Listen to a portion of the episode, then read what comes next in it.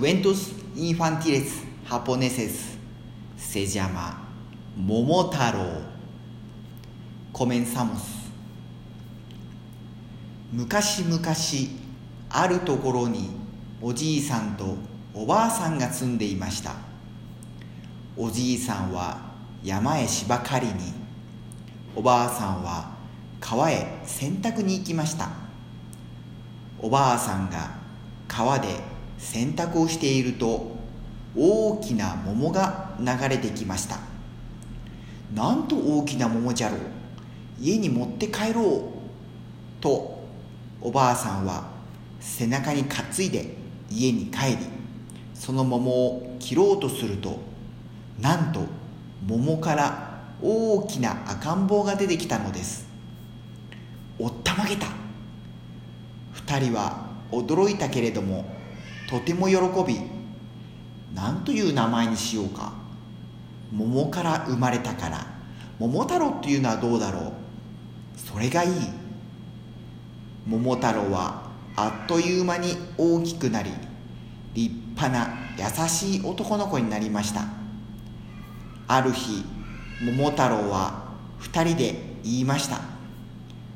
鬼ヶ島に悪い鬼が住んでいると聞きました。時々村に来て悪いことをするのでみんな困っているとおじいさんが答えるとそれでは私が行って退治しましょうお母さんきびだんごを作ってくださいおばあさんはとてもおいしい日本一のきびだんごを作り桃太郎はそれを腰の袋に入れると早速鬼ヶ島へ旅立ちました旅の途中桃太郎は犬に会い桃太郎さん袋の中に何が入ってるんだい?日本一のきびだんごだよ。僕に一つくれればお供します。犬は桃太郎から一つ団子をもらい家来にしました。桃太郎と犬をが歩いていると猿がやってきて「桃太郎さん袋の中に何が入ってるんだい?」日本一のきびだんごだよ。僕に一つくれればお供します。猿は桃太郎から一つ団子をもらい家来になりました。しばらく行くと生地が飛んできて「桃太郎さん袋の中に何が入ってるんだい？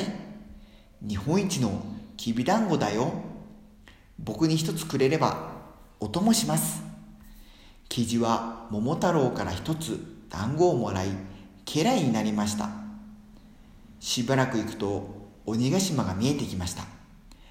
あれが鬼ヶ島に違いない。犬が吠えました。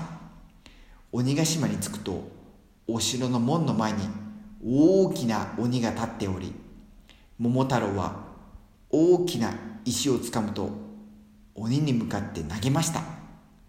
猿は門に登り鍵を開けました。生地は鬼の目をつつきました。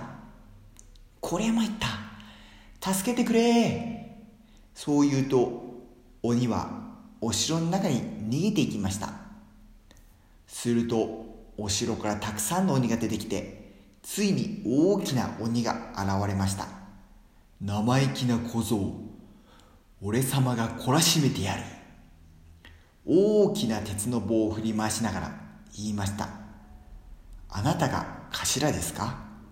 と言うと桃太郎は素早く鉄の棒の上に飛び乗り悪いように村人に悪いことしたから許せない。私の拳を受けてみろ。あいたたごめんごめん。許してくれ。降参だ。本当に約束するか？約束する。嘘はつきません。宝物をやります。